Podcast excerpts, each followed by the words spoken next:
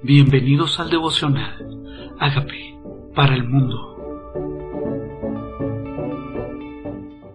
Gálatas capítulo 6 Hermanos, si alguno fuera sorprendido en alguna falta, vosotros que sois espirituales, restaurarle con espíritu de mansedumbre, considerándote a ti mismo, no sea que tú también seas tentado. Bueno, la verdad aquí no nos dice que nosotros no nos deben importar los demás, ni que debemos ser egoístas, ni que debemos respetar la vida de cada uno y lo dejemos como está. Aquí hay algo intencional en cuidar de la vida espiritual de otro. Y me invita a restaurarle, a restaurar a las personas, no acusarlas, no a condenarlas, no a murmurar de ellas de espalda. Me invita a restaurarle con espíritu de mansedumbre, dice, considerándote a ti mismo. O sea, pensando en que tú también podrías estar como el otro, simplemente que Dios que te ha sostenido, porque dice, tú también podrías haber sido tentado. Y dice, sobrellevar los unos las cargas de los otros y cumplir así la ley de Cristo. ¿Qué carga tiene mi hermano que yo le puedo ayudar a llevar, así sea en oración? Y camino junto con él llevando su carga. Dice, sobrellévala. Cárgala tú también un ratico, ayúdale en lo que él está cargado. Eso es sobrellevar la carga el uno del otro y así cumplir la ley de Cristo. ¿Cuál es la ley de Cristo? No está hablando de la ley del Antiguo Testamento. Está hablando de la ley de Cristo que es el amor. Dice, porque el que se cree ser algo no siendo nada, a sí mismo se engaña. Como que juzgamos al otro pensando que somos mejor. Sí, dice, a sí mismo se engaña. Así que cada uno someta a prueba su propia obra y entonces tendrá motivo de gloriarse solo respecto de sí mismo y no de otro. Porque Dios nos va a pedir cuentas a nivel personal ni siquiera nos va a pedir cuentas por la vida del otro y nos toca cuidarnos a nosotros mismos, no sea que juzgamos muy a la ligera a otro cuando nuestra vida necesita dar cuentas delante de Dios.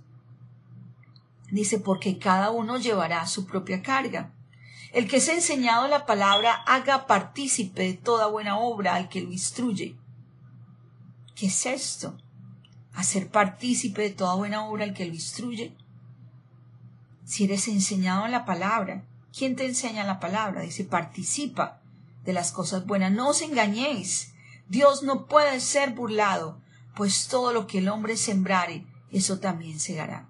Y muchísimas veces vamos a encontrar en su palabra esta ley espiritual de la siembra y la cosecha.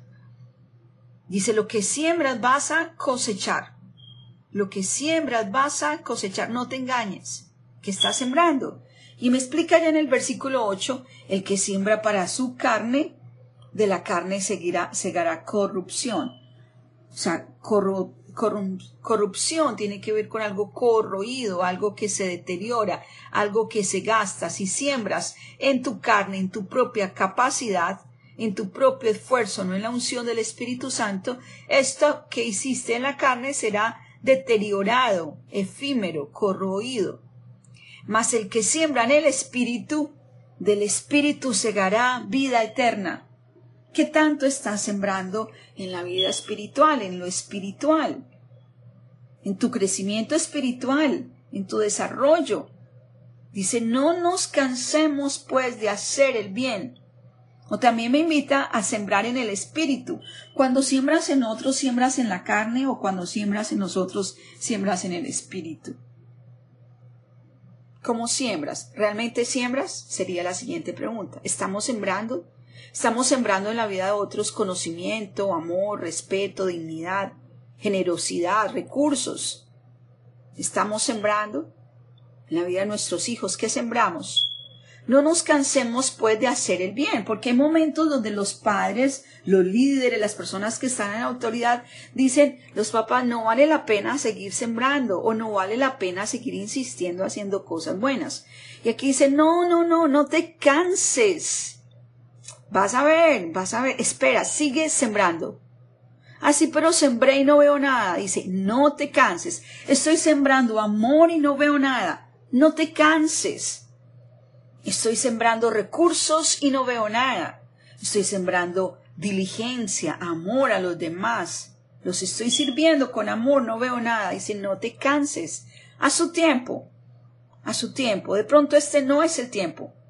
A su, síguelo haciendo. Sigue dando lo mejor de ti. Siempre sigue siendo generoso en tu manera de vivir, de relacionarte. Y a su tiempo, a su tiempo en el correcto, si no desmayas vas a recibir cosecha. O sea que la cosecha la reciben los que no desmayaron, los que siguieron perseverando. Así que según tengamos oportunidad, dice, hagamos bien a todos, hagamos bien a todos y mayormente a los de la familia de la fe. Ay, sí, pero la gente no paga bien. Bueno, hazlo para Dios. Así, pero un día tuve una oportunidad de ayudarle a alguien, pero no, no, no vale la pena. Bueno, vale la pena porque Dios te está viendo. Es para Él que lo hacemos. Según tengas esa oportunidad, qué buena oportunidad. Te llegó una oportunidad de servir a alguien, hazlo. Cuando te llega esta oportunidad, viene a todos. Dice, y mayormente a los de la familia de la fe. A los de la fe, a tu familia espiritual. Dice Pablo se gloria en la cruz de Cristo. Mirad cuán grandes letras os escribo de mi propia mano. Todos los que quieren agradar en la carne, estos os obligan a que os circuncidéis solamente para no padecer persecución a causa de la cruz de Cristo. O sea, judíos que estaban obligando a circuncidarse como prueba de su judaísmo para no tener que ser perseguidos por declararse cristianos. Hmm. ¿Quiénes son estos? Dice, los que quieren agradar. ¿Queremos hacer cosas por agradar? ¿Estamos andando simuladamente? ¿Estamos simplemente pretendiendo y hacemos cosas por pretender? ¿Por no ser perseguidos? Porque dice, ni aún los mismos que se circuncidan guardan la ley, pero quieren que vosotros os circuncidéis para gloriarse en vuestra carne pero lejos esté de mí gloriarme, sino en la cruz de nuestro Señor Jesucristo. Por quien el mundo me es crucificado a mí y yo al mundo. Porque en Cristo ni la circuncisión vale nada, ni la incircuncisión, sino una nueva creación. ¿Eres tú esa nueva creación? Ah, es que yo soy del linaje de... No vale nada en Cristo. Pero es que yo soy gentil. Eres igual en Cristo al que vino de la raíz judía. Si tú no vienes de una raíz judía, dice, somos una nueva creación. Eres una nueva creación. Eso lo dice su palabra. Somos nuevas criaturas en Cristo. Y a todos los que anden conforme a la regla, a esa regla, paz y misericordia hacia ellos y al Israel de Dios. Al Israel de Dios. No está hablando del israelita porque se circuncidó, sino al Israel de Dios, a la nueva creación. De aquí en adelante nadie me cause molestias. A todos aquellos que quieren judaizar, nadie me cause molestias porque yo traigo en mi cuerpo las marcas del Señor Jesús. Porque la circuncisión realmente era la marca del judaísmo, la marca de la religión, la marca de que no eres como los demás, que eres apartado. Entonces Pablo dice, mi verdadera marca, mi verdadera marca es Cristo.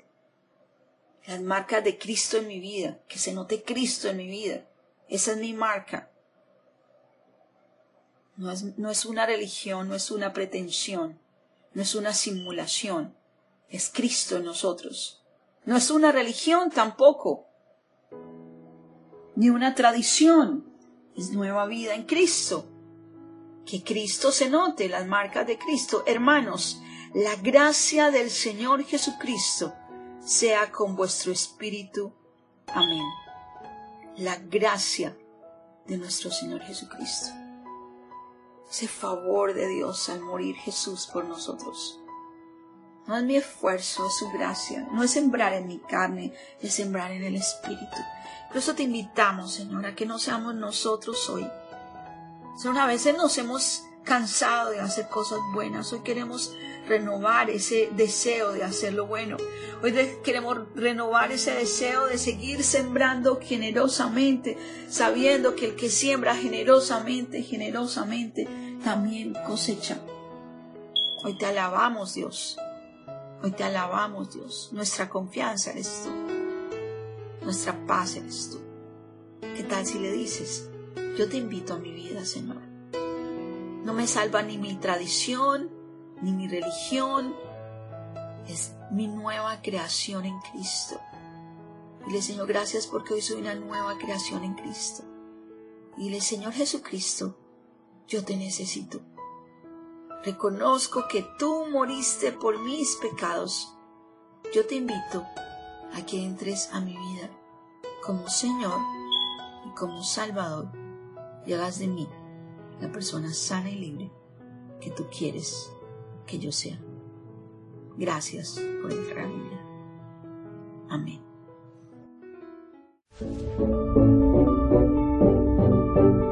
Amigos, queremos que usted sea parte de esta obra que estamos haciendo a través de Agape para el mundo y que este mensaje de Jesús llegue hasta la última de la tierra.